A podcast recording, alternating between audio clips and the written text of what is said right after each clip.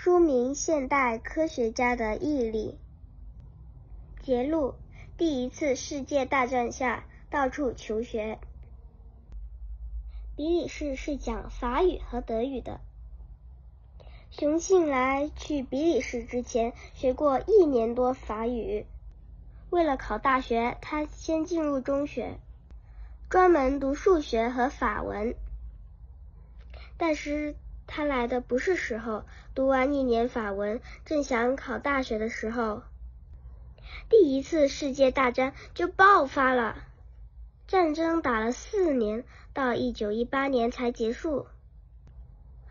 德军要速战速决，没有宣战就进攻比利时，几天就占领了这个小国的船井。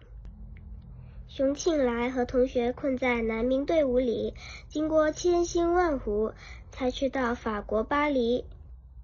他想进矿业学校继续学习，但是矿业学校的学生都去打仗了，学校暂时停课。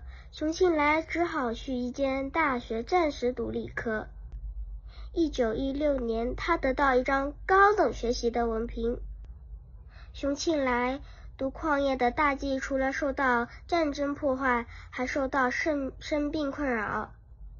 他因为吐血，医生诊断他患了肺病，这对他是一个大打击。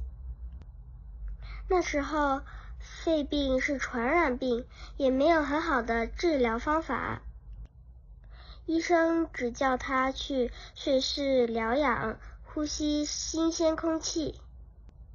瑞士有阿尔卑斯山，雪山皑皑，山下绿草如茵，奶牛在山间休闲吃草，是个风光美丽、生活安宁的国家。但是，熊庆来到瑞士，并没有专心看病，还是拼命看书。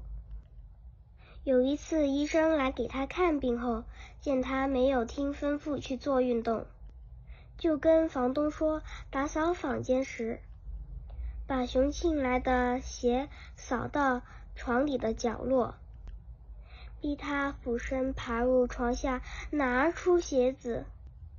当做一种运动。幸好瑞士人连床底下也打扫得干干净净。